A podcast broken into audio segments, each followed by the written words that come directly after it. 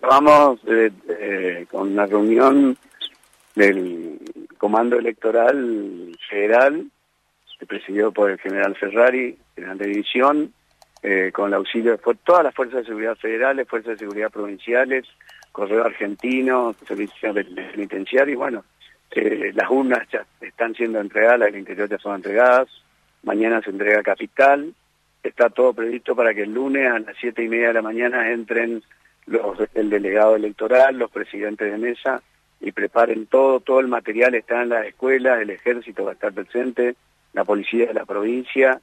todo previsto para que a las 8 de la mañana empiece a votar toda la gente. Paciencia, hablábamos recién con los chicos, tener paciencia el día domingo porque va a ser un día agitado, muchas boletas justamente en los juegos. primero que va a haber es el primer paso con tantas boletas, muchas boletas, y por eso hice en la reunión hincapié varias veces con eh, buena fe y colaboración, porque es la primera vez que tenemos tantas boletas,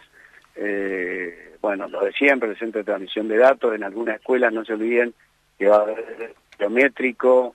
eh, que es voluntario el control de, identificación biométrica, lo cual no es un requisito para la emisión del voto. Hay ciertas novedades, otras que no son tan nuevas, digamos, pero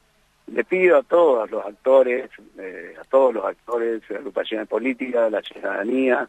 eh, eh, buena fe y colaboración porque de eso se trata. Por último, juez, entonces, ¿todavía quedan las de Capital que todavía se... La de, la de Capital se están entregando mañana en las escuelas.